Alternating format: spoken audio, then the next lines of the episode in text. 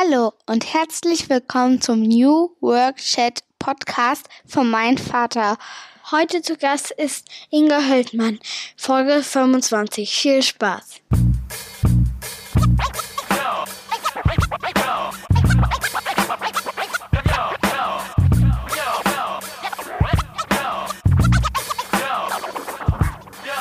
Moin und herzlich willkommen zum New Work Chat Podcast.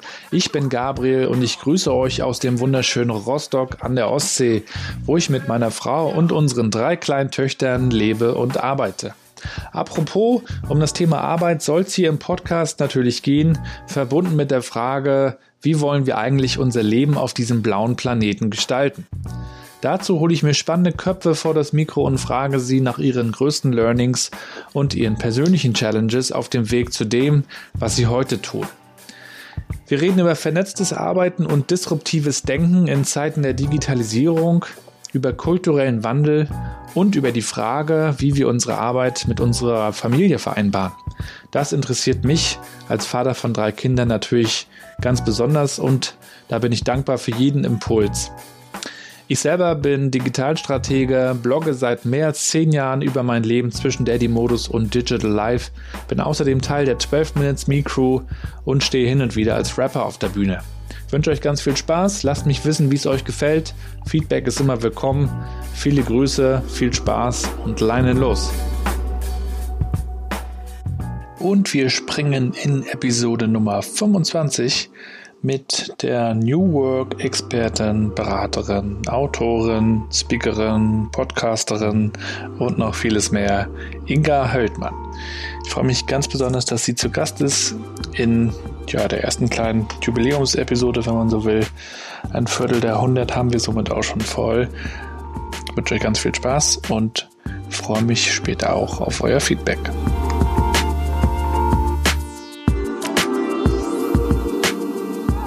So, die Aufnahme läuft. New Work Chat.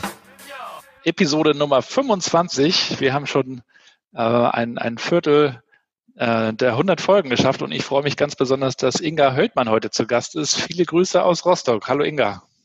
Liebe Grüße aus dem Norden von Deutschland. Du bist gar nicht in Berlin, oder?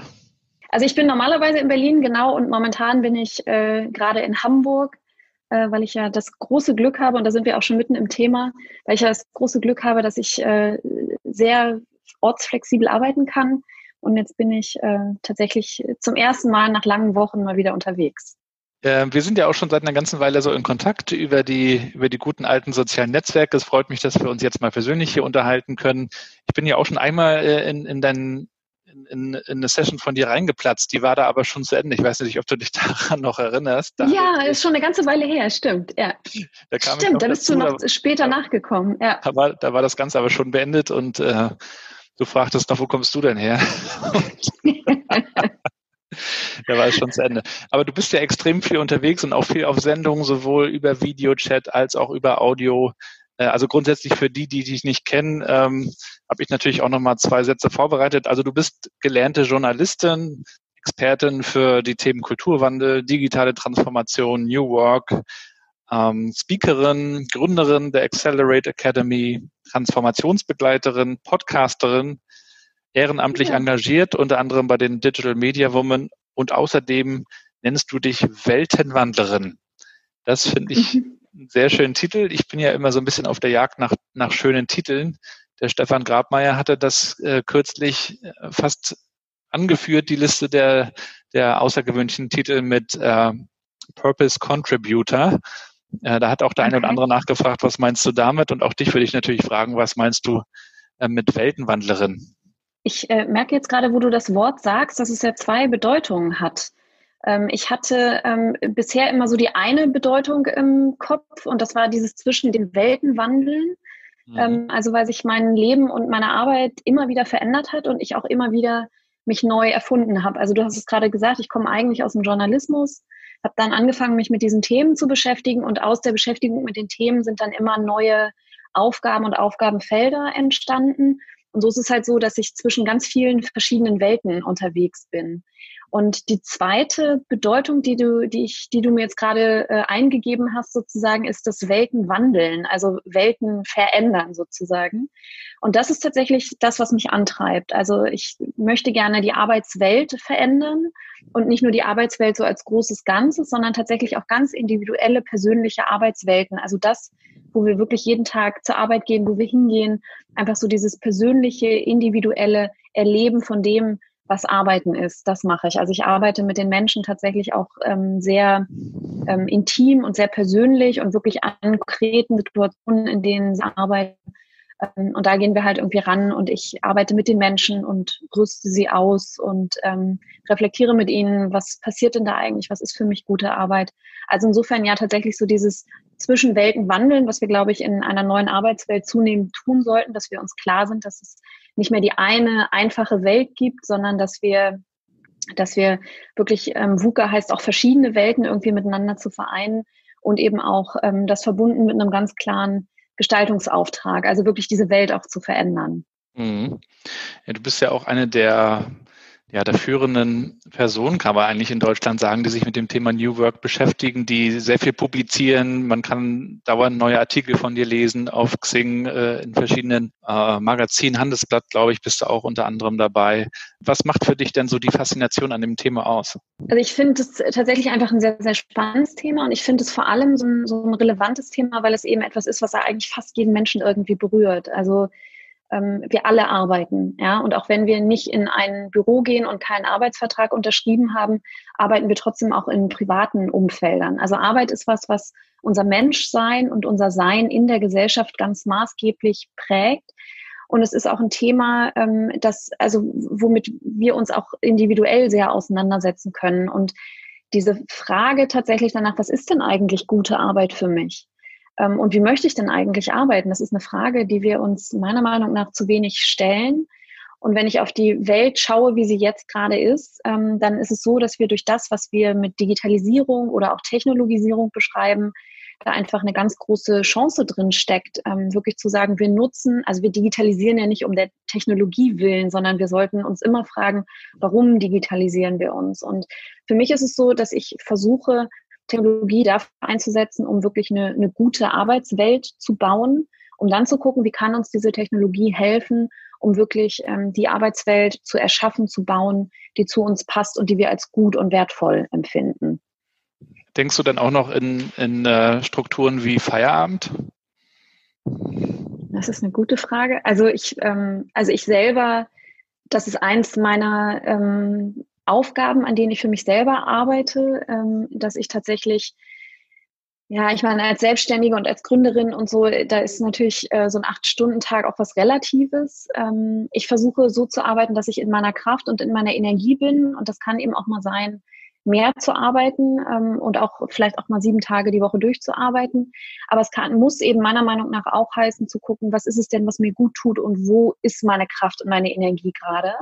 Ähm, und dann auch ganz bewusst sagen zu können, ich möchte heute Abend oder am Wochenende oder vielleicht auch mal Dienstag, Mittwoch, Donnerstag auch mal nicht arbeiten.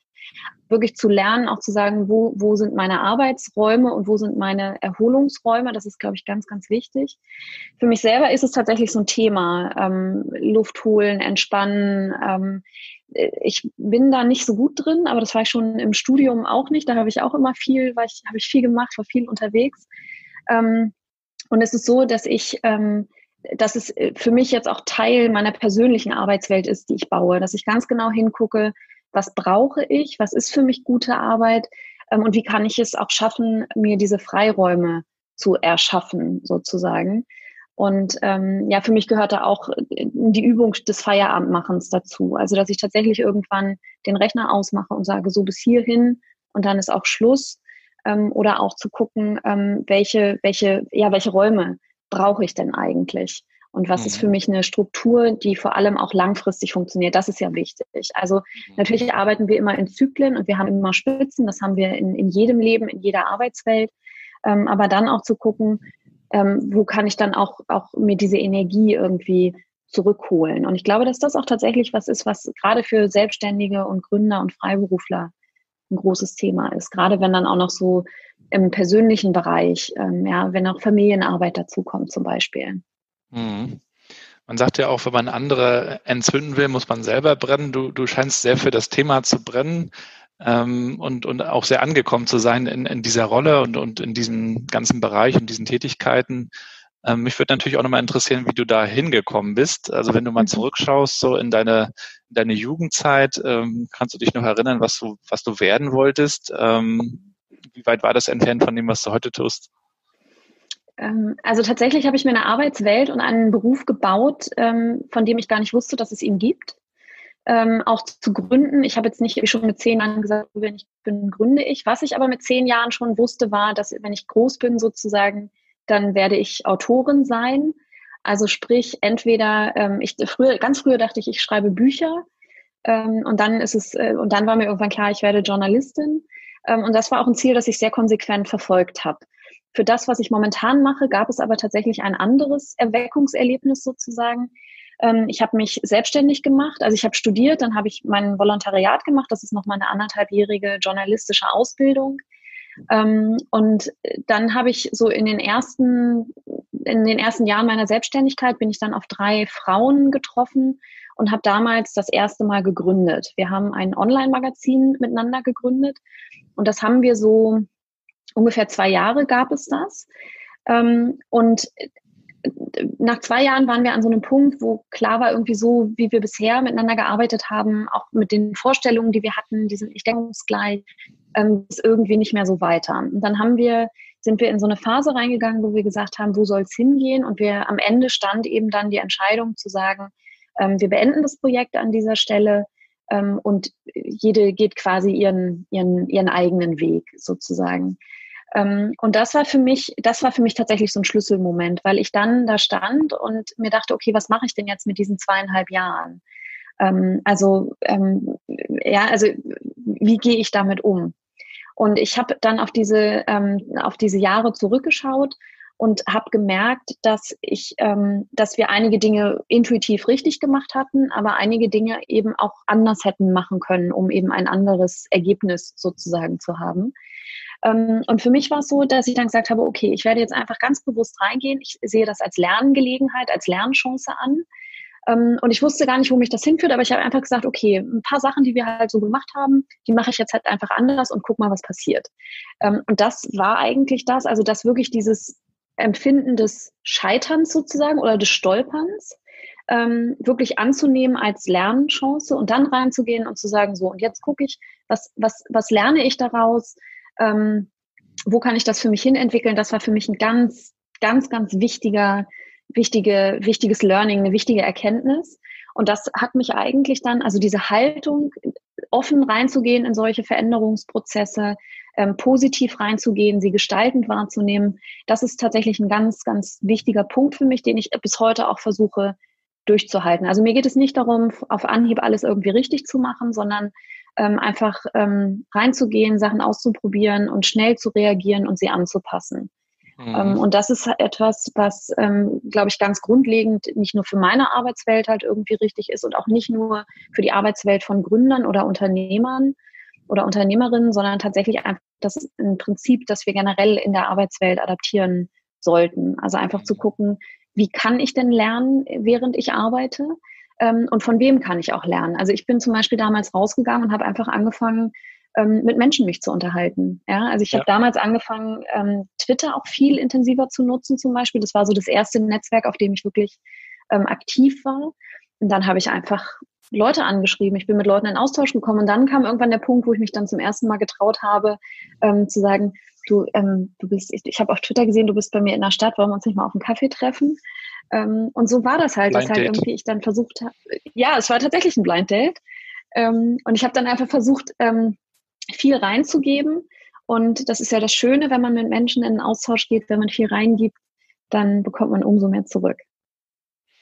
Ich, ich bin ja ähm, 1980 geboren und auch noch so aufgewachsen oder erzogen worden, dass, ähm, naja, dass du dir irgendwie nach deiner Ausbildung oder nach deinem Studium ein Praktikum suchst und dann irgendwie mhm. versuchst, den Einstieg in ein möglichst großes Unternehmen zu finden und dann in dem Unternehmen irgendwie nach oben kommst und am Ende so in die Rente gehst. Und heute ist es ja ganz anders, dass sie gerade die jungen Leuten auch viel eher in Projekten denken und ähm, nach Selbstverwirklichung schauen. Wie bist du denn erzogen worden? War es bei dir ähnlich wie bei mir, dass, dass Sicherheit eine große Rolle gespielt hat? Oder bist du schon so geprägt, dass, dass du von Anfang an so auf Unabhängigkeit und, und gestalterisches Tun entwickelt wurdest oder was? Also ich komme nicht, ich, ich komme nicht aus einer Unternehmerfamilie. Ähm, meine Eltern haben auch immer angestellt gearbeitet. Ähm, ich glaube, also ich merke aber schon, wenn ich mir meine Geschwister zum Beispiel anschaue, wir haben da schon unterschiedliche Prägungen. Oder vielleicht haben wir eine ähnliche Prägung bekommen, aber die hat sich bei uns anders ausgeprägt. Ähm, also das, also ich bin tatsächlich so in diesen Bereich Gründung reingegangen, was ja auch mit einer gewissen Unsicherheit oder Risiko verbunden sein kann, nicht muss, aber da ist ja auch immer die Frage, wie empfinde ich das? Ähm, und mein Bruder zum Beispiel, der ist tatsächlich auf dem anderen Ende der Skala sozusagen oder auf dem auf der anderen Seite dieses Kontinuums, der ist tatsächlich verbeamtet. Ja? Also das merkt man, dass schon aus unserer Familie heraus sozusagen dieses Kontinuum sehr breit abgebildet ist. Ähm, und für mich war es halt so, dass ähm, ja, es ist, es ist, es ist, da steckt natürlich oder kann eine gewisse Unsicherheit drinstecken. Ich glaube aber auch, dass die Frage tatsächlich ist, wie gehe ich damit um? Ähm, so war es jetzt für mich mit der Corona-Situation auch, dass ich dachte, okay, als es alles so losging und man noch nicht so richtig wusste, was passiert da, ähm, da war es halt so, dass ich dann äh, mich hingesetzt habe und dachte, okay, ähm, gerate ich jetzt in Panik? Äh, darf ich mal kurz panisch sein? Und dann dachte ich nee, ähm, ich muss das gar nicht. Ähm, und ich habe von Anfang an die Chancen gesehen, die da drin existieren. Ich habe dann schnell reagiert. Ich bin sofort mit meiner Community in den Austausch gegangen. Ich habe in der Corona-Zeit ähm, ein ganz neues Produkt entwickelt, meine Mitgliedschaft, die ich jetzt gelauncht habe. Und natürlich sah im Januar irgendwie mein Jahr noch ganz anders aus oder meine Jahresplanung sozusagen. Ähm, aber ich habe einfach gemerkt, dass mir das auch irgendwie, also ich, ich brauchte das auch, dieses in die Handlung kommen. So. Und ich habe in meinem Leben auch angestellt gearbeitet und habe ähm, hab das auch, also habe mich da auch wohlgefühlt. Also es war nicht so, dass ich mich da nicht wohlgefühlt habe. Ich habe aber auch gemerkt, dass dieses Selbstständigsein in mir so einen Gestaltungsraum eröffnet hat, der mir wahrscheinlich in einer Festanstellung in der Form sich nicht so eröffnet hätte. Und ich muss sagen, ähm, dass mir dieser Gestaltungsraum irgendwie auch sehr viel Freude bereitet. Und das war eben auch der Raum, in dem ich in der Anfangszeit von Corona dann wirklich die Möglichkeit hatte zu sagen, ähm, ich muss weil wenn, ihn, wenn ich ihn nicht besetze, ist da keiner, der ihn besetzt. Also ich kann das nicht irgendwie outsourcen oder so. Ähm, aber ich habe auch gemerkt, so nach diesem ersten Schreck, den man hatte, dass mir das auch wirklich Spaß gemacht hat und dass ich dann wirklich geguckt habe, was wäre denn jetzt eine gute Sache zu tun in dieser Situation und dann einfach reinzugehen, Sachen auszuprobieren, schnell zu scheitern, schnell Neues ausprobieren, schnell lernen. Und das hat mir irgendwie, das hat mir auch durch die Zeit so ein bisschen durchgeholfen, weil ich das Gefühl hatte, das ist nicht etwas, was mir passiert, ja, sondern das ist was, wo ich wirklich auch gestalten kann. Mhm, mhm. Glaubst du denn, dass, dass man zum Gründer geboren sein muss, dass man ein spezieller Typ Mensch sein muss, oder ist das eine Fähigkeit, die man erlernen kann? Ich glaube nicht, dass man geboren sein muss. Ich glaube, dass manche, manchen Leuten ist es irgendwie näher, Manchen Leuten sind andere Dinge dafür näher. Ähm, ich würde das auch gar nicht ähm, bewerten. Ja, also ich glaube, es ist wichtig, dass wir auch erkennen, dass in der Arbeitswelt, ja, das Haus hat viele Zimmer, dass wir die Arbeitswelt, wenn wir in die Zukunft unserer Arbeitswelt schauen, auch im Blick haben sollten, welche unterschiedlichen Bedürfnisse es gibt bei den Menschen. Ja, es gibt eben Menschen, die sind risikoaverser und es gibt Menschen, die sind risikoaffiner. Und das ist nicht falsch oder richtig, sondern einfach, wir sollten versuchen, die Arbeitswelt eben so zu bauen, dass diese unterschiedlichen Bedürfnisse da irgendwie stattfinden können. Das ist, glaube ich, ganz, ganz wichtig zu verstehen. Und ich denke auch, dass wir eigentlich auch uns ganz gut daran tun, wenn wir bestimmte Eigenschaften, die wir eher mit Gründung verknüpfen, wie zum Beispiel ähm, selbstverantwortlich handeln, ja, ähm, dass das Eigenschaften sind, die eigentlich auch in jeder Festanstellung genauso ihren Platz haben und wir einfach ähm, die Mitarbeitenden auch ermächtigen sollten, auch wenn sie fest angestellt sind, auch wirklich zu sagen, okay, geht in diesen Gestaltungsraum rein, ihr könnt gestalten, handelt eigenverantwortlich, handelt selbstverantwortlich ähm, und wir so ein Verhalten dann eben nicht sanktionieren. Das passiert ja auch manchmal. Ähm, ja. Sondern dass wir Potenzial von Organisationen können wir eigentlich am besten heben, ähm, wenn wir den Menschen genau diese Räume geben, egal in welcher Rolle sie in der Organisation sind.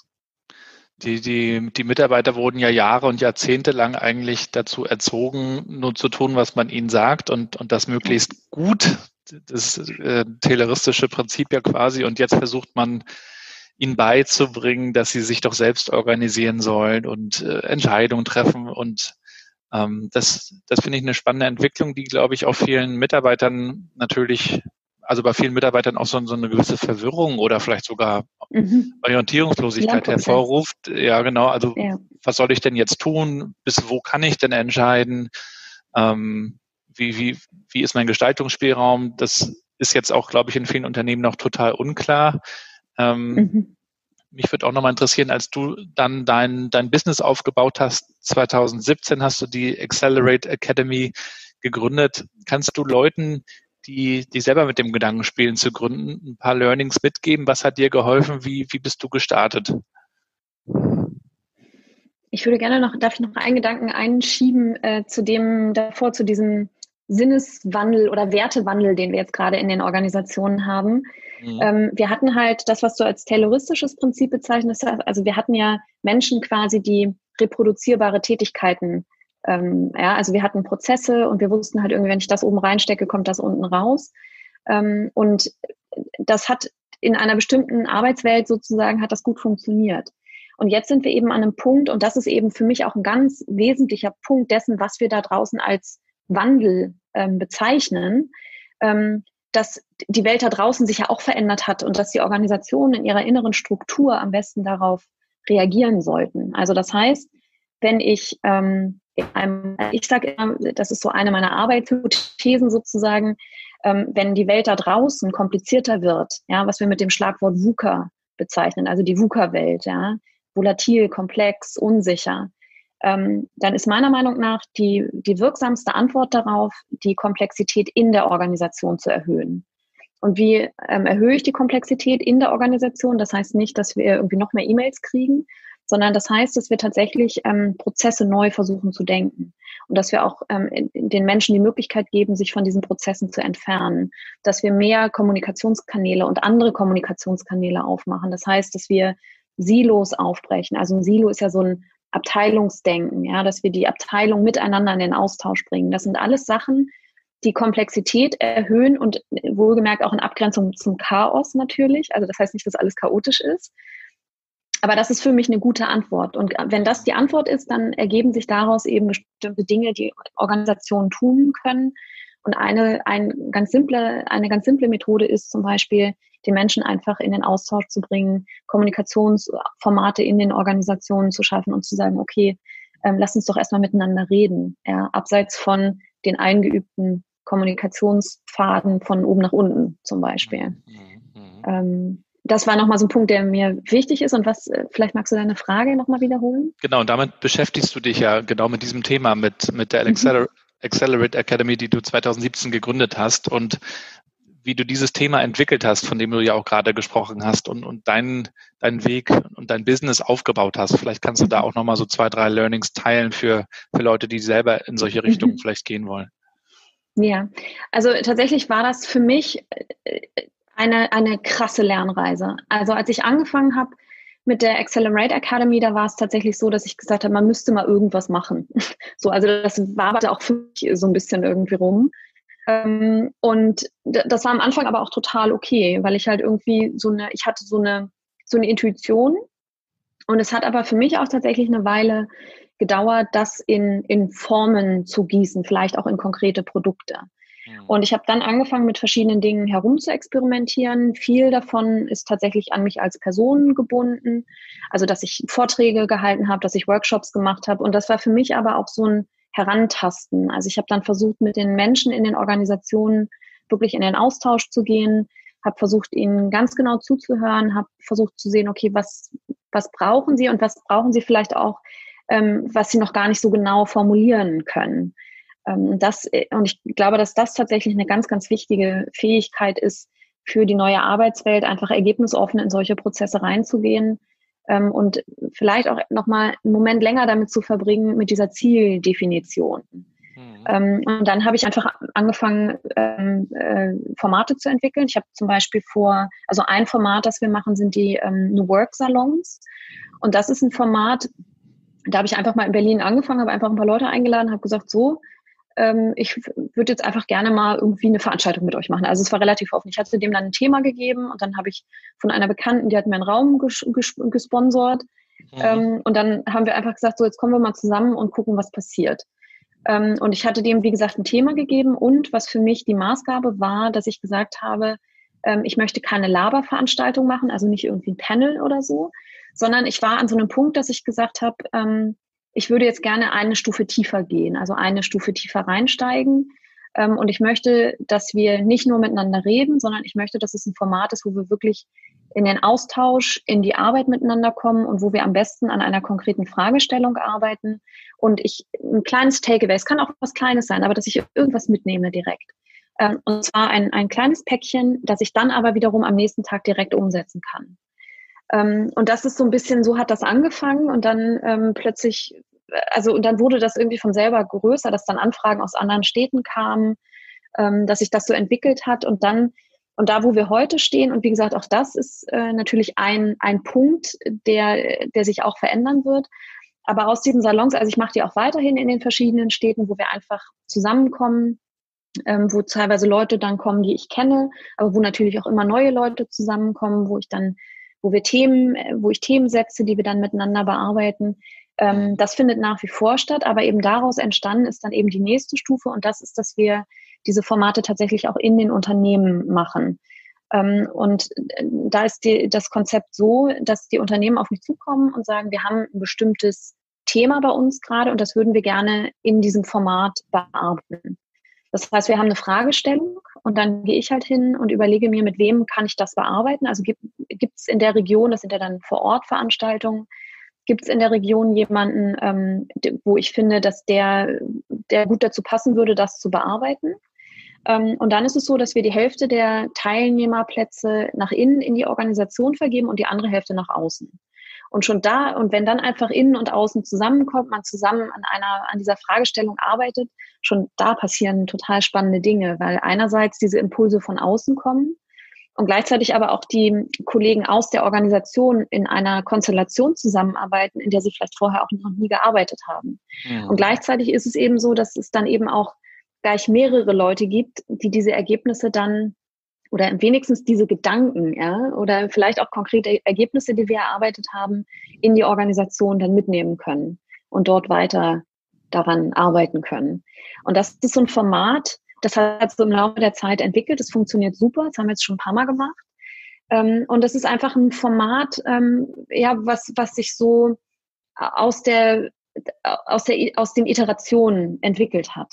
Mhm. Ähm, und das ist mir ganz, ganz wichtig. Ähm, die Formate, die ich mache, sind eigentlich immer in Iterationen entstanden. Und ich frage auch immer, wenn ich Sachen mache, auch wenn ich das Gefühl habe, das hat gut funktioniert, ich frage trotzdem immer noch mal, ist das, ist das richtig, dass ich das Gefühl hatte? Also war das Gefühl richtig?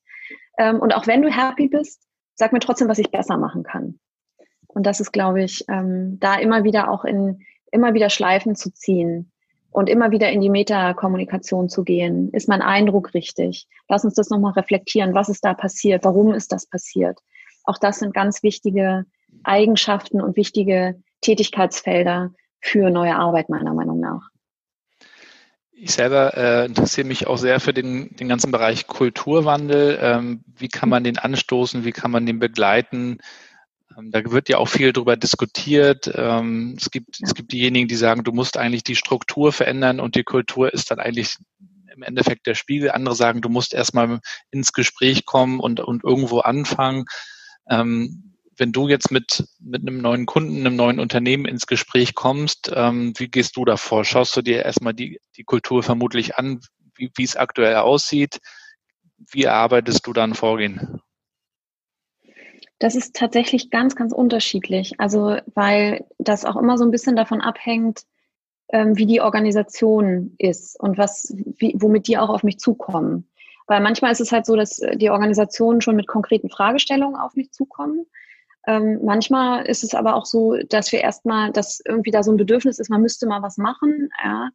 Ähm, Das ist ganz, ganz unterschiedlich. Ähm, ich habe jetzt, also die, ähm, die Mitgliedschaft, die ich jetzt, das ist das neue Produkt, das ich gelauncht habe, das ist tatsächlich ein Ansatz, wo wir sehr auf die individuelle Ebene gehen. Ähm, weil auch wenn man solche Prozesse in der Organisation anstößt, auch da ist immer die Frage, ähm, von wo kann man losgehen. Ja? Und ähm, auch da äh, würde ich sagen, ich würde immer versuchen, das auf eine komplexe Art und Weise anzugehen. Und das heißt, ähm, nicht sich einen Prozess vorher überlegen und dann sagen, so machen wir das jetzt, ähm, sondern gucken, wie können wir an verschiedenen Orten in der Organisation verschiedene Samen pflanzen, sozusagen, und die dann und die wachsen dann und im besten Falle wachsen sie dann irgendwann zusammen.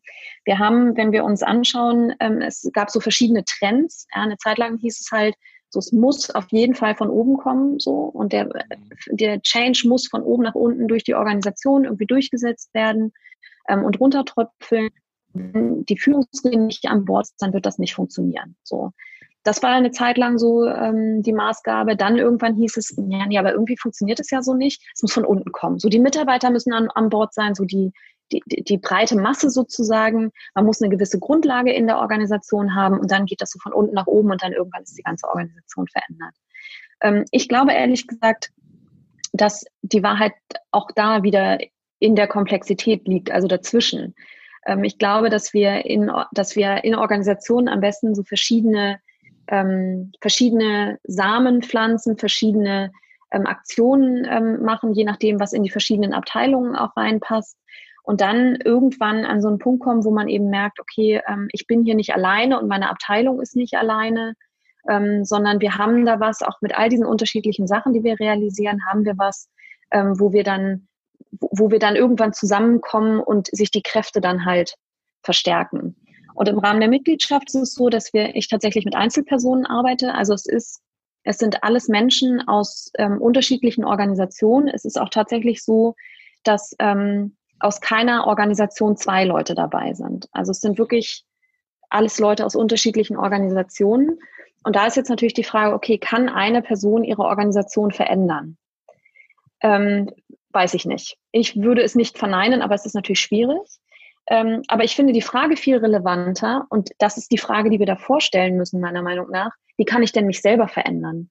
Und das ist das, wo die Leute jetzt gerade mit mir dran arbeiten werden, also in dieser Mitgliedschaft, erstmal zu gucken, was bin ich denn überhaupt? Wer bin ich? Was brauche ich? Was ist für mich gute Arbeit?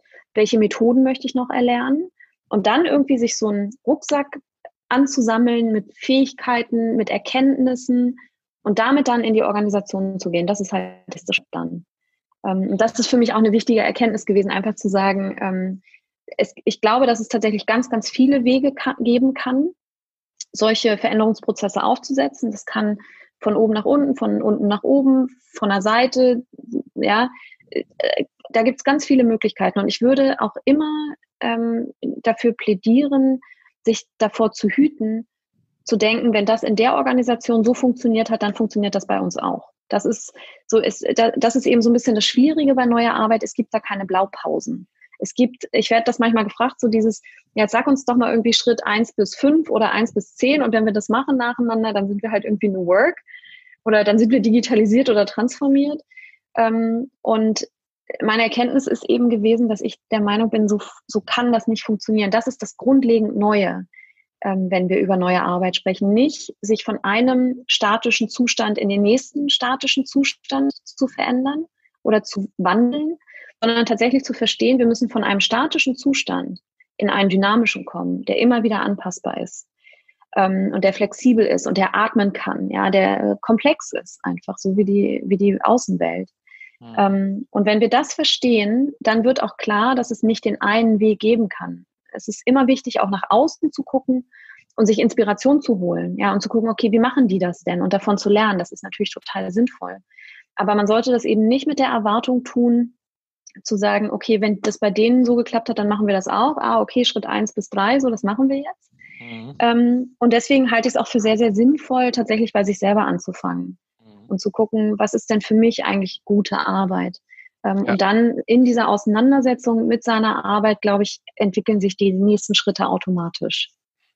Ja, das finde ich, finde ich gut und sehe ich, sehe ich ähnlich, denn diese Arroganz, die einige so an den Tag legen, wir müssen das Mindset der Leute ändern oder wir müssen auch allein diese Formulierung, wir müssen sie mitnehmen, das ist doch oft sehr von oben herab. Mhm. So im, im Sinne eines Change Managements, das es irgendwie jahrelang und jahrzehntelang gab und, und erstmal zu schauen, wie möchte ich mich weiterentwickeln und das dann irgendwie auch zu zeigen, beziehungsweise es ist ja dann auch automatisch sichtbar für die anderen. Das mhm. halte ich auch für den deutlich besseren Weg.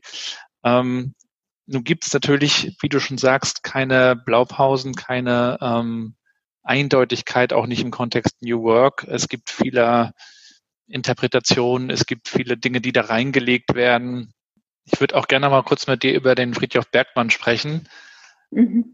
Was glaubst du, wie viel ist noch von, von seinen Gedanken heute da und wie viel, wie viel braucht es noch? Vielleicht, vielleicht mhm. war das ja auch einfach der, der initiale Start, um alles in, ins Rollen zu bringen und heute sind wir eben woanders. Oder wie ist deine Sicht mhm, darauf? Ja. Müssen wir uns da zurück erinnern? Müssen wir das viel ernster nehmen, was er gesagt hat?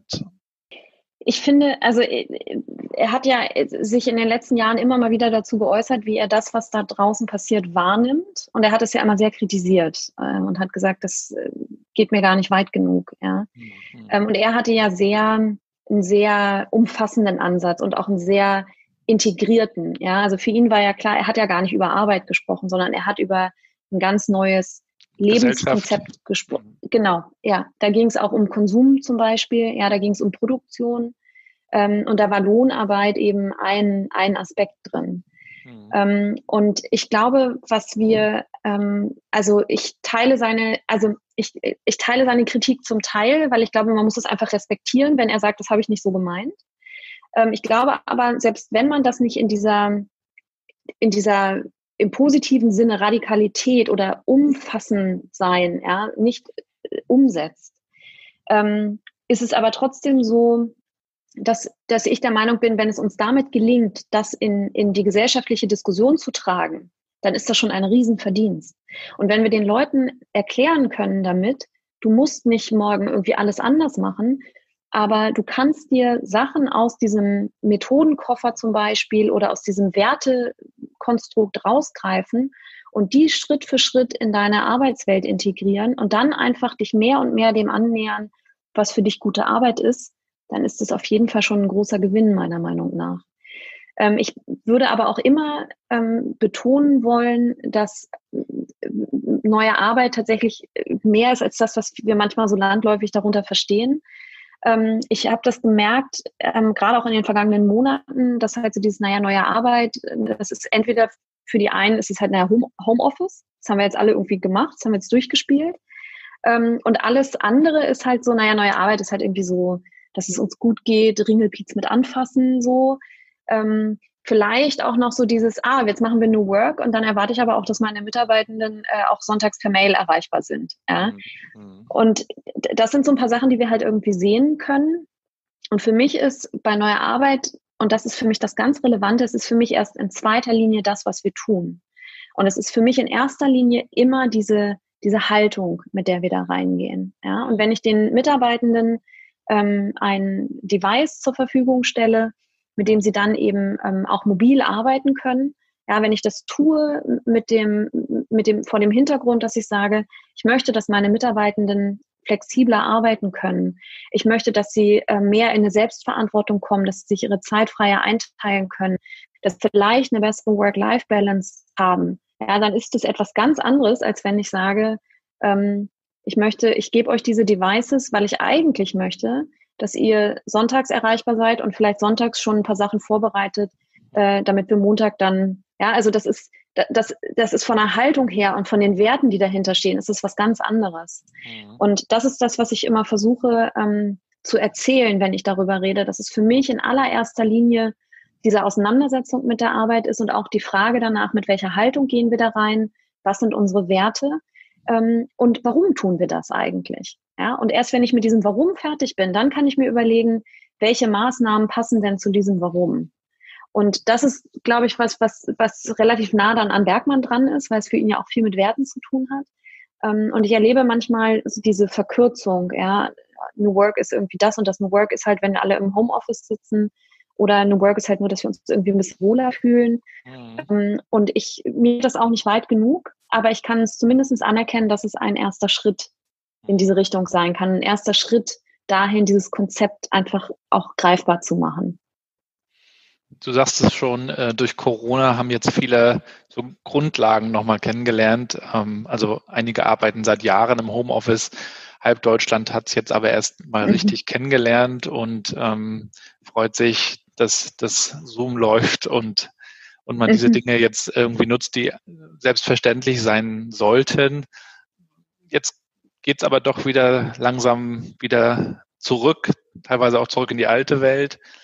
Was glaubst du dann, wie viel hat Corona an der Haltung verändern können? Ich, also ich glaube auch, das ist äh, so eine Entweder-Oder-Antwort, die ich jetzt geben werde. Äh, eine, eine, ähm, also, weil einerseits ist mein Eindruck, ähm, dass einige jetzt gelernt haben oder vermeintlich gelernt haben, dass ich bin im Homeoffice einsam oder es funktioniert nicht so richtig oder ich fühle mich abgeschnitten von den Kollegen. Ja, also es hat natürlich nicht bei allen total super funktioniert. Mhm. Ähm, ich hoffe aber auch, dass wir aus dieser Zeit tatsächlich eine, ein neues äh, Selbstbewusstsein mitnehmen. Also dass die Menschen ähm, sagen, natürlich ist jetzt dieses 100% Homeoffice auch nicht total super. Ähm, aber vielleicht wäre ein Mix gut, auch in Berufen, wo es immer hieß, Homeoffice unmöglich. Ja? Und dass die Menschen einfach sagen, ja, ich möchte gerne wieder in eine andere Arbeitswelt zurück. Ich möchte auch wieder einen Austausch mit meinen Kollegen und zwar nicht nur virtuell. Ähm, aber dass die Leute auch diese Idee mitnehmen, okay, vielleicht muss ich nicht fünf Tage die Woche im Homeoffice sitzen, ähm, aber vielleicht wäre es schön, wenn wir es beibehalten können, ein oder zwei Tage in der Woche im Homeoffice zu sein, wenn es zu meinen Aufgaben passt, die ich an dem Tag zu erledigen habe. Oder vielleicht zu meiner Betreuungssituation oder was auch immer, oder zu meiner Lebensphase, in der ich bin, ja ähm, das ist so ein bisschen das, was, was ich mir wünsche, weil ich von vielen auch gehört habe. Also ich war ja viel im Austausch und in Gesprächen ähm, in den vergangenen Wochen und Monaten dazu. Ähm, und ich habe durchaus von einigen gehört, ähm, die auch gesagt haben, das war für mich ähm, auch nochmal, ich habe mich selber und meine Arbeit auch nochmal ganz anders wahrgenommen. Und ja. ich habe auch gemerkt, dass ich für bestimmte Aufgaben zu Hause auch viel besser arbeiten kann. Ja? Dass ich in manchen Bereichen tatsächlich auch ähm, konzentrierter bin zum Beispiel, ja, weil ich wirklich mal was wegarbeiten kann. Und dass die Menschen einfach, das ist so meine große Hoffnung, dass die Menschen aus dieser Zeit tatsächlich diese Wahrnehmung ähm, mitnehmen. Es, ist, es muss nicht automatisch und immer das Büro sein, sondern wir haben Gestaltungsräume, dass es geht, haben wir jetzt gesehen, ähm, und die dann auch kreativ einfordern und sich überlegen, okay, was davon nehme ich denn jetzt mit in die, das New Normal, wie man manchmal so sagt, oder eben nach Corona-Zeit. Mhm. Und du, äh, du sagst ja auch, wir, wir haben immer die Chance, was zu lernen. Auch, auch in der Krise kann man ganz viel lernen und kann neue Dinge ausprobieren. Du hast ja selber jetzt äh, neue Dinge ähm, auf den Markt mhm. gebracht, deine Produkte. Ich habe das ja auch verfolgt, warst bei Facebook extrem äh, aktiv in mhm. deiner Gruppe. Ähm, mich würde auch nochmal interessieren, wie du selber lernst, wie du dich und von wem du dich mhm. inspirieren lässt. Das ist eine extrem wichtige Frage und ich bin froh, dass du sie stellst weil ähm, auch das ist eine meiner Arbeitshypothesen. Ich glaube, dass wir in einer Arbeitswelt der Zukunft Lernen und Arbeiten ganz eng miteinander verknüpfen müssen. Also Lernen und Arbeiten ist im besten Falle eins. Und warum ist das so? Ähm, wir haben in Deutschland dieses Konzept vom Ausgelerntsein. Ja? Also ich gehe zur Schule, dann mache ich eine Ausbildung, Schrägstrich Studium, dann fange ich an zu arbeiten und dann bin ich ausgelernt. Ja? Dann mache ich noch so ein bisschen Learning on the Job und dann habe ich ähm, und dann habe ich eigentlich vielleicht nochmal so zwei Workshop-Tage im Jahr. In Klammern ganz oft ist Fortbildung ja auch ein Führungsprivileg, das darf man ja auch nicht vergessen. Ähm, da werden dann irgendwie, ähm, ich sage es jetzt mal, ist nicht despektierlich gemeint, aber da werden dann halt irgendwie Führungskräfte ab einer bestimmten Ebene so ein bisschen belohnt oder bespaßt damit. Ähm, aber dieses Verständnis von Lernen und Arbeiten gehört eigentlich auch nach der Ausbildung ganz eng zusammen das ist, da, da, also das sollten wir in Deutschland verstehen, weil das ist der eigentliche Zeitenwandel, den wir gerade erleben. Ähm, und warum ist das so? Ich, das hat auch wieder was mit dieser Komplexität zu tun. Wir müssen uns eigentlich heute darum kümmern, ähm, dass wir Wissen und Fertigkeiten und Kenntnisse in die Organisationen bekommen, von denen wir heute noch gar nicht wissen, wie die aussehen sollen. Ja, wir haben jetzt Schüler in den Schulen, die wir auf Jobs vorbereiten müssen, von denen wir noch überhaupt keine Ahnung haben, wie die heißen oder wie die aussehen oder was die machen müssen. Ja, also die Frage ist, wie bereiten wir uns auf eine Zukunft vor, die noch ungewisser ist als die Zukunft, auf die wir noch vor 20 Jahren geschaut haben, weil Veränderungen einfach immer schneller passieren, weil Dinge unvorbereitet auf uns zugeworfen werden. Ja? Mhm. Und deswegen fand ich auch Corona so spannend, weil Corona ist für mich nicht nur eine Krise in Anführungszeichen, sondern Corona ist für mich ein Paradebeispiel von VUCA. Da passiert was, wir müssen schnell reagieren von heute auf morgen. Wir müssen uns anpassen, wir müssen lernen. So unkontrollierbar ähm, halt, ne? Ja. Ja, ich meine, wer hat, ja, ich meine, äh, bestimmte technische Innovationen ähm, oder bestimmte technische Entwicklungen, das kann man vielleicht kommen sehen, ja, vielleicht, wenn man sie richtig interpretiert, aber Corona war ja tatsächlich was, äh, ja, das hätte man ja in dieser Konsequenz, war das ja unvorstellbar. Also ganz ehrlich, natürlich hat man immer mal wieder von solchen Sachen gelesen und dass es da Vorbereitungen geben sollte oder gibt oder dass wir vorbereitet sein sollten. Aber wie schnell es dann ging und was das in, in der Konsequenz bedeutet hat, das hat das, das natürlich nicht. Mhm. Und deswegen ist für mich tatsächlich die Frage, ähm, wie können wir in dieses konstante Lernen reinkommen? Wie können wir uns auf eine ungewisse Zukunft vorbereiten? Und für mich ist die Antwort tatsächlich, Lernen und Arbeiten ganz eng zu verknüpfen. Und ähm, meine Accelerate Academy ist eben eine Antwort genau darauf, weil ich versuche auf dieser Plattform mit den Menschen, mit denen ich arbeite, und das ist eben auch das, was wir in der Mitgliedschaft machen werden, wir werden versuchen, kontinuierlich im Arbeitsalltag miteinander zu lernen. In diesem Falle organisationsübergreifend, aber das ist natürlich auch innerorganisational denkbar, dass man wirklich Räume dafür schafft und sich überlegt, wie können wir voneinander und miteinander lernen. Das ist für mich ganz, ganz wichtig. Ähm, und dann sind wir auch ganz schnell bei neuen Formaten. Also zum Beispiel dieser New Work Salon wäre, was ich vorhin beschrieben habe, ähm, das ist für mich ein Format, ein neues Lernformat, in dem wir in Organisationen lernen können.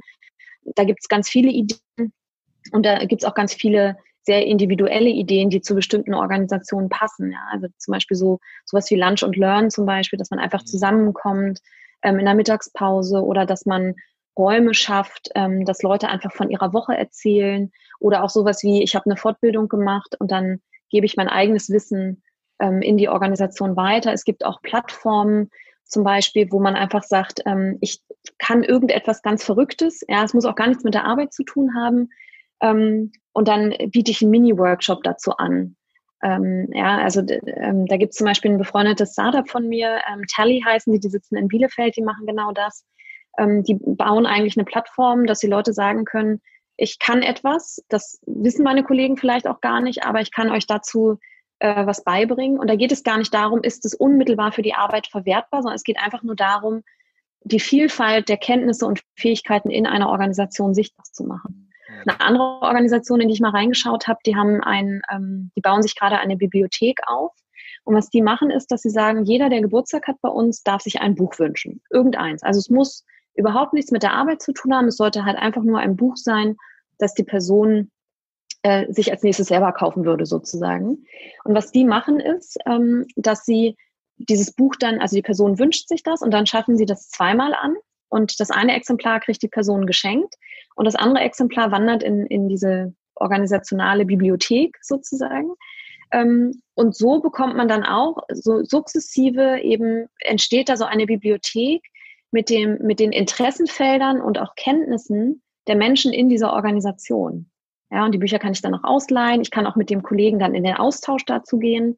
Also das sind alles so neue Formate, mit denen wir halt lernen können und wo wir einfach miteinander in Kontakt und in Austausch kommen können und dann einfach gucken können, ähm, ja, ohne da gleich so eine Verwertungslogik drauf zu packen und zu sagen, okay, dann musst du jetzt in das Projekt gehen und das da einbringen, sondern einfach auch hier wieder Komplexität, einfach die Komplexität des Wissens in der Organisation jenseits von Rollenbeschreibung oder ähm, Jobbeschreibung oder Jobprofilen einfach sichtbar zu machen, in Schwingungen zu bringen, die Menschen in den Austausch zu bringen, ja, Happy Accidents schaffen, also Serendipity, ja, das ist Serendipität auf Deutsch, ja, und, ähm, und dann einfach nicht unbedingt zielgerichtet, aber dann irgendwann wird man an einen Punkt kommen, wo sich das einfach so aufsummiert hat sozusagen, dass es ähm, eine, eine innovative Kraft für die Organisation entfalten wird. Mhm. Und du ganz konkret, du persönlich, mhm. was inspiriert dich? Ja. Also ich mache genau das. Also ich gehe raus in die Welt, ich rede mit Menschen. Ähm, ich lerne tatsächlich ähm, viel über den Austausch mit Menschen, ganz, ganz viel. Ich bin immer, ich, also viel Social Media, aber ich bin auch viel unterwegs und ich versuche auch immer, wenn ich in Städten bin, mich mit Menschen zu treffen. Ähm, ich lese sehr, sehr viel. Auch das ist eine Frage, wenn du mich jetzt fragen würdest, was liest du? Kann ich ja gar nicht so genau beantworten. Zum Teil sind es Bücher, die mir irgendwie so zufliegen. Äh, zum Teil sind es einfach ähm, ähm, Blogbeiträge oder so, die dann auch tatsächlich auf diese chaotische Art und Weise per Social Media, per Zufallsprinzip zu mir kommen. Ähm, es ist viel, es ist tatsächlich viel Austausch und viel Gespräche. Das ist so mein Hauptlernkanal eigentlich. Mhm. Und wenn ich dann tiefer reingehen möchte, ähm, dann sind es, sind es Medien, also Podcasts und Bücher und generell Lesen. Mhm. Was ich aber auch mache, ist, dass ich tatsächlich ähm, äh, Lernprogramme auch buche. Also ich bin jetzt zum Beispiel auch gerade seit anderthalb Jahren in einem äh, Programm drin, ähm, wo wir auch so Schritt für Schritt, da geht es eben auch um meine Academy, wo es eben auch äh, darum geht, Schritt für Schritt herauszufinden, wie funktioniert sowas, wie kann sowas funktionieren, wie entwickle ich Produkte, wie, welche Formate brauche ich, um mit meiner Community in den Austausch zu kommen. Ähm, also wo es auch, also wo auch ähm, Personen in einer ähnlichen Situation wie ich eben zusammenkommen und wo wir zusammen quasi durch diesen Prozess durchgehen und auch immer wieder miteinander darüber sprechen. Mhm. Und ich, ich selber habe für mich, für mich auch festgestellt, dass es äh, ganz wichtig ist, dass, dass man dieses mhm. Wissen, also dass man überall bekommt, in Social Media, in Gesprächen, man bekommt ja sehr viele Impulse. Und Impulse, äh, ich habe festgestellt, dass man sich dann auch immer wieder die Zeit nehmen muss, um das irgendwie sacken zu mhm. lassen mhm. und zu verarbeiten, weil man sonst eigentlich jeden Tag Neues bekommt und, und das gar nicht so richtig umsetzen und umwandeln kann. Und ja, ich habe ja. jetzt ja vor einem Monat äh, angefangen, äh, Tagebuch zu führen. Mhm. Da, hat, da hat mich der, der Klaus Eck, den ich interviewt hatte, auch nochmal so inspiriert. Der macht das mhm. seit, ich weiß nicht mehr, 30 Jahren täglich. Und das mhm. kann man natürlich sehr schön in einem Journal, in einem Buch machen. Ich nutze da jetzt eine App dafür, aber ich merke einfach auch schon, wie ich Dinge auch durch den Filter des Schreibens oder Eintippens meinetwegen irgendwie mhm. nochmal für mich verarbeite und irgendwelche Konsequenzen daraus ziehe. Wie machst du das? Reflektierst du irgendwie? Nutzt du Dinge wie Yoga oder Natur, um, um irgendwie abzuschalten und das Ganze sacken zu lassen? Äh, darf ich noch mal kurz fragen, dieses Tagebuch, was, was schreibst du da? Also schreibst du, ist es so ein Dankbarkeitstagebuch oder schreibst du spannende Impulse und Gedanken auf oder was landet in diesen Aufzeichnungen? Also, ich, also was ich schon lange nutze, ist Evernote, um, um so mhm. ähm, Ideen und, und so kleine Abstrakte äh, reinzutippen aus Vorträgen, äh, aus Videos, aus Podcasts oft, also ich finde es dann immer schade, wenn ich was gehört habe und das fliegt dann mhm. wieder weg. Ich möchte dann gerne irgendwie eine Essenz mitnehmen. Dafür nutze ich so Evernote so ein bisschen wie so ein Lernjournal. Und mhm. Tagebuch, da nutze ich die Day One App, kann ich sehr empfehlen. Da kommt eigentlich jeden Tag ein Foto rein und, und so ein kurzes, okay. so ein kurzes, was war heute schön, was war heute, also wofür bin ich dankbar so ein bisschen oder was hat mich bewegt oder auch geärgert möglicherweise. Mhm. Okay. Nicht Spannend. nur Dank, ja, also Dankbarkeit, ist, sondern ja. so ein bisschen, naja, wie ging es mir heute? Mhm, mhm. Finde ich mega spannend. Also ich frage, ich stelle die Frage auch total gerne, ähm, weil wir ja auch durch Social Media auch so eine Komplexität mittlerweile da drin haben. Ähm, und ich mittlerweile auch tatsächlich mit so vielen Menschen verbunden bin und auch so viele Menschen in den verschiedenen Städten auch schon ähm, persönlich kennengelernt habe, dass ich auch gemerkt habe, ich muss anfangen, das für mich zu strukturieren. Ähm, ich habe aber ehrlich gesagt meine, ähm, meinen Weg da noch nicht so richtig gefunden. Also ich mache auch viel digital. Ich habe mir vor einem halben, dreiviertel Jahr ungefähr, ähm, habe ich mir ein iPad gekauft und habe, äh, also das war mir eben auch wichtig. Das liegt, glaube ich, auch so ein bisschen an meinem Hintergrund als Journalistin und Autorin ähm, ich funktioniere über Schreiben. Also ich äh, muss schreiben. So. Und dann gibt es natürlich nochmal diesen Unterschied zwischen tippe ich was oder habe ich wirklich einen Stift in der Hand? Mhm. Und ähm, ich habe auch eine Zeit lang mal damit rumexperimentiert, tatsächlich meinen Laptop aufzuklappen und zu tippen. Und habe aber gemerkt, das funktioniert in ganz vielen Situationen, nicht gerade in diesem persönlichen Gespräch, auch wenn ich auf Recherche bin oder so. Also da ist der Notizblock ist kein, kein, keine Hürde oder kein Hindernis sozusagen. Aber ähm, der Laptop war's. Mhm. Das heißt, das hat überhaupt nicht funktioniert. Und dann ähm, bin ich jetzt dazu übergegangen, ähm, mit einem iPad und einem Pencil halt wirklich zu schreiben. Und das funktioniert gut. Also das ist wirklich, ich bin jetzt gerade noch dabei, mir ein persönliches ähm, Ablage- oder Strukturierungssystem zu finden. Momentan ist es chronologisch da drin. Also ich gebe dem dann immer eine Überschrift. Und es ist auch tatsächlich so, ähm, ich weiß auch, wenn ich mir die Daten anschaue und die Überschriften, dann kann ich das auch verorten. Dann weiß ich auch, ah, was habe ich denn da so ungefähr aufgeschrieben. Also das funktioniert tatsächlich relativ gut bei mir. Ähm, aber auch da bin ich ehrlich gesagt noch nicht äh, am Ende der Fahnenstange angelangt.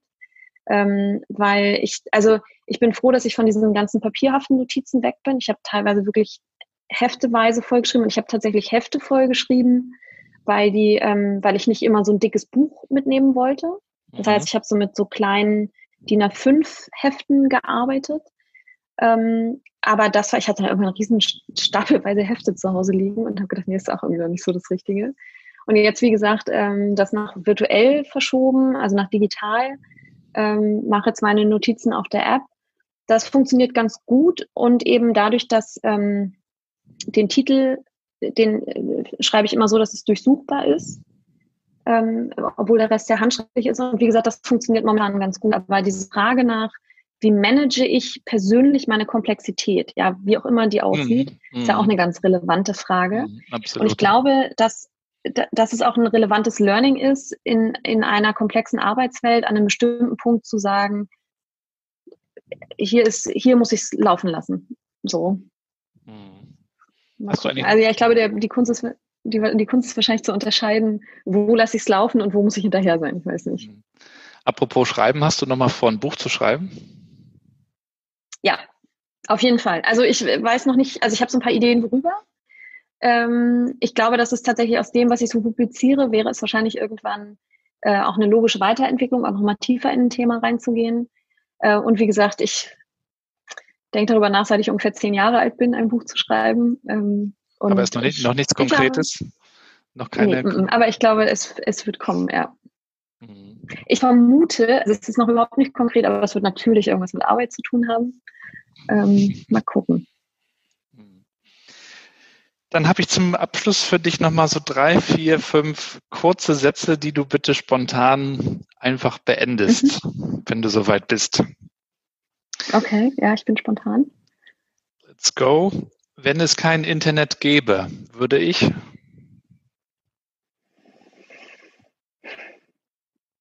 ganz, ganz, ganz, ganz anders arbeiten. Ganz, ganz anders.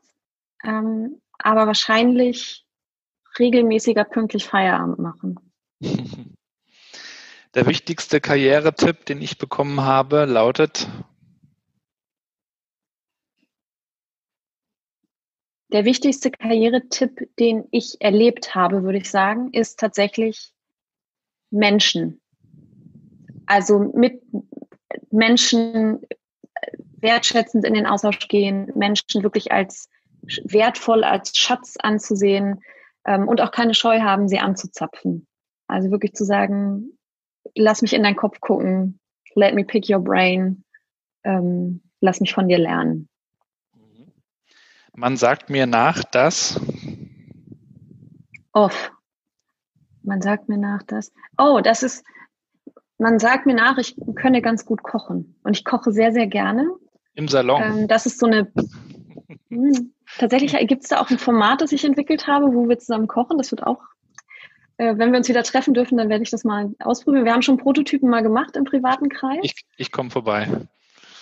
Ja, gerne, unbedingt. Also das wird natürlich ist auch ein Format, wo wir natürlich äh, arbeiten, ja, und Organisa also Gruppenorganisationen äh, mit Kochen verbinden. So viel kann ich schon mal verraten. Der Prototyp war sehr erfolgreich. Ähm, und tatsächlich ist dieses ganze Kochen und Ernährung ist so eine weitere Reise, auf der ich bin seit ein paar Jahren. Auch also noch ein Thema, wo ich mich halt so reingegraben äh, habe. Ähm, und gerade ich habe kürzlich für Freunde gekocht und da sagte eine Freundin, eine meiner Gäste sagte dann zu mir und meinte halt so, bei dir schmeckt es eigentlich immer und das finde ich gut. Ich habe im, im Januar äh, einen Monat vegetarisch gemacht, was für mich eine große Sache war mhm. und habe dann parallel dieses Buch mhm. Ernährungskompass gelesen. Kennst du das? Mhm. Ja, habe ich auch gelesen, sehr gut. Mhm. Das ist schon eine krasse Welt, wenn man da so ein bisschen eintaucht, ne? Aber das. Ja, tatsächlich, das tatsächlich, also das, deswegen sagte ich auch Reise. Also ich bin jetzt seit Jahren auf dieser Reise, seit vielen, vielen Jahren und ja, es war eine krasse Reise auf jeden Fall. Okay, wir machen weiter. Wir haben noch äh, drei Sachen. Mhm. Ich, ich könnte mich aufregen über.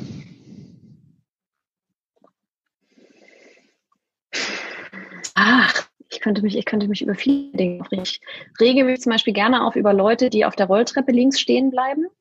Ähm, ich rege mich auch manchmal auf über Leute, die ähm, momentan äh, in der S-Bahn keine, keinen Mundschutz tragen. Ähm, ganz grundsätzlich finde ich es immer schade, wenn Leute ähm, Angst vor Veränderung haben und Angst davor, Sachen einfach mal auszuprobieren um es ein bisschen abzuschließen. Weil über die ärgere ich mich nicht, aber da denke ich manchmal so, ich, ich will natürlich nicht handgreiflich werden, aber ich würde euch gerne mal so ein bisschen in die Richtung stupsen dürfen. Mhm. Und äh, letzter Satz. Ein persönlicher Fail, aus dem ich viel gelernt habe, war? Meine erste Gründung. Und das war das Magazin, das wir gegründet haben, ähm, wo wir eben nach zwei Jahren dann ungefähr den Stecker gezogen haben. Und das war also es war natürlich schmerzhaft, ja, weil man zwei Jahre sehr intensiv daran arbeitet und da sehr viel Zeit rein investiert. Aber im Nachhinein war das wirklich eine der intensivsten und wertvollsten und fruchtbarsten Erlebnisse. also so eine richtige, eine wichtige Kreuzung einfach. Das, also das war, ja, das war sehr intensiv und das war im Nachhinein ein, ein großes Glück für mich, dass das so passiert ist und auch, dass ich den Mut hatte und die Kraft hatte und auch die Idee überhaupt hatte, auf die Art und Weise mit dieser Situation umzugehen, wie ich mit ihr umgegangen bin. Ja, sehr spannend. Wir haben auch schon wieder eine Stunde gesprochen. Die Zeit vergeht immer extrem schnell. Ich würde mich freuen, wenn wir das auch nochmal an anderer Stelle fortführen. Es gibt, glaube ich, einige Themen, in die man nochmal reingehen kann. Äh, liebe Zuschauer, ihr da mhm. draußen, schaut euch gerne mal an, was die was dir Gute alles tut. Es sind so einige Dinge, die du da auf die Beine stellst. Ähm, wir werden das natürlich in den Shownotes entsprechend verlinken. Hast du abschließend noch äh, etwas, was dir wichtig ist, was du nochmal mitgeben möchtest? Außer vielen, vielen Dank. Ähm, danke für deine Fragen, für deine Offenheit. Ähm, danke an alle natürlich, die äh, bis hierhin durchgehalten haben, die es sich anschauen. Ich kommt auf mich zu. Ich freue mich auf eure Gedanken dazu. Ja, Gibt es Punkte, wo ihr sagt, finde ich total komisch, sehe ich ganz anders oder vielleicht auch sehe ich genauso, ist beides okay. Ähm, und ansonsten hoffe ich, dass ich dich natürlich äh, und euch dann irgendwann im Real Life, vielleicht mal bei einem Salon in irgendeiner Stadt sehe. Ist das schon wieder geplant, so äh, Real Life äh, Events? Also ähm, ich, also ich äh, traue mich noch nicht so richtig wieder damit anzufangen. Ähm, was mir ja tatsächlich in die Karten gespielt hat, war, dass es für mich, also es gab ja meine digitalen Events schon und ich hatte schon Erfahrung damit und die habe ich dann einfach ganz normal weitermachen können. Ähm, die analogen Events ähm, würde ich gerne bald wieder aufnehmen. Es gibt auch schon so ein paar Ideen, was wir wo machen, aber ich, also ich persönlich zum jetzigen Zeitpunkt, ähm, ist das, aber ich glaube, wenn der richtige Zeitpunkt ist, dann wird man ein Gefühl dafür haben. Schauen wir mal. Ne? Erstmal gesund bleiben. Also an der Stelle auch ja. dir nochmal vielen Dank für das Interview. Bleib gesund. Viel Erfolg dir weiterhin mit all deinen Projekten und ähm, mit deinen neuen Produkten natürlich. Und ähm, ja, hoffentlich dann mal auf eine Tasse Kaffee äh, draußen in Berlin oder gerne auch an anderer Stelle. Unbedingt. Vielen, vielen Dank. Ich danke dir. Noch einen schönen Tag und ja, bis bald. Ciao.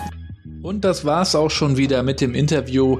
Ich hoffe, es waren ein paar spannende Ideen auch für euch dabei.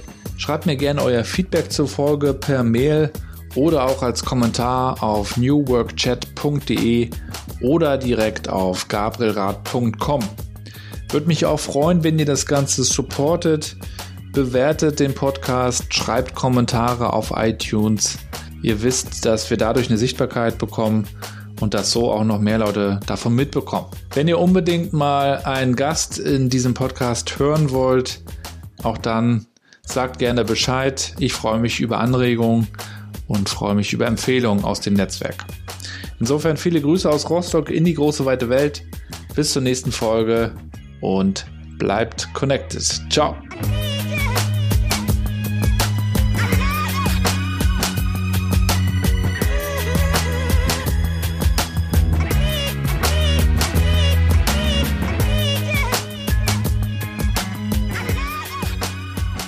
Leute, tut mir einen Gefallen und abonniert diesen Podcast. Danke.